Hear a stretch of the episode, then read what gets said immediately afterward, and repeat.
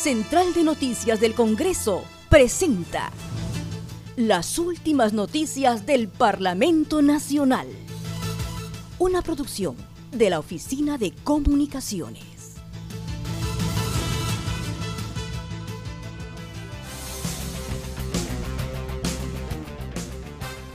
¿Cómo están? Les saluda Ney Suceda. Hoy es miércoles 13 de mayo y estas son las principales noticias del Congreso de la República.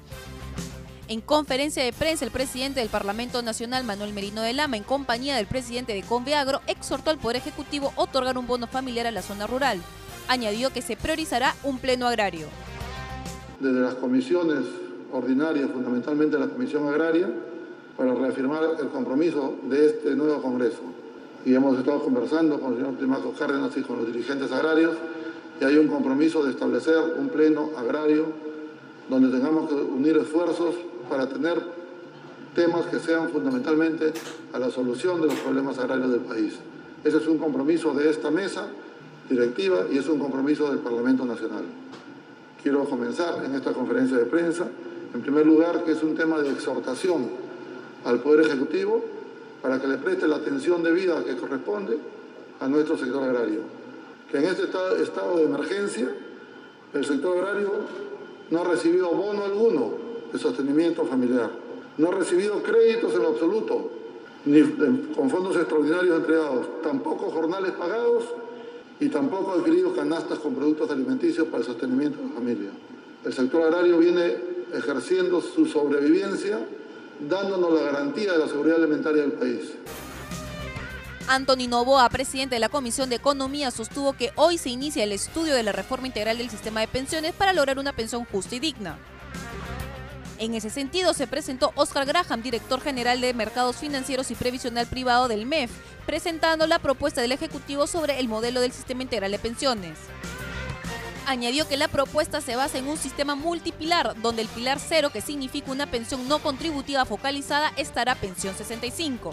El pilar 1 será un sistema de ahorro individual con garantía estatal para completar una pensión mínima con recursos del Estado.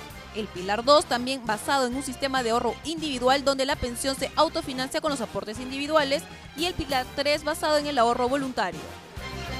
Cecilia García, congresista de Podemos Perú, cuestionó la propuesta del Poder Ejecutivo dado que no contemple retiro del 95.5% de los fondos y del 25% para el pago de una primera vivienda mientras que Ricardo Burga de Acción Popular cuestiona que el Ejecutivo solo está gobernando para los intereses del gran empresariado y no en favor del afiliado.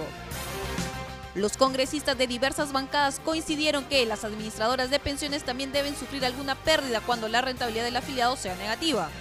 Finalmente se incorporó en agenda el pedido del congresista Ricardo Burga para que pase al archivo el proyecto del Ejecutivo 5095 que propone crear una comisión mixta encargada de formular una propuesta para una reforma integral del Sistema Nacional de Pensiones y del Sistema Privado de Administración de Fondos de Pensiones en 180 días.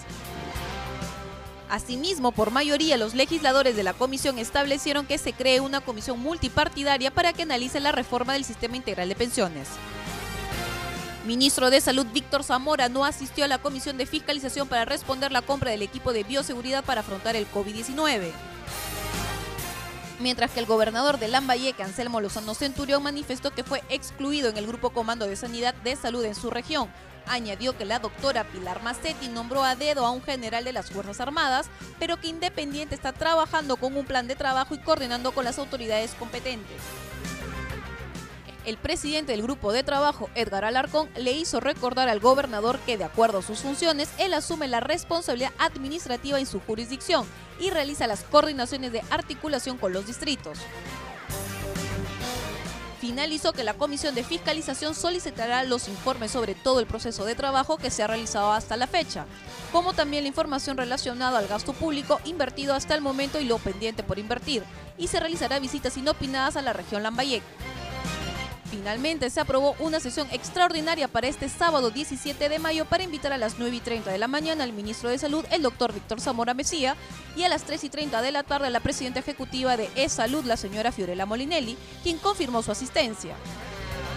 Además, el martes 19 se invitará al ministro de Justicia y al gobernador regional de Huánuco, el miércoles 20 al gobernador regional de Ucayali y a la ministra de Inclusión Social, y el viernes 22 al gobernador regional del Callao y al superintendente nacional de Salud.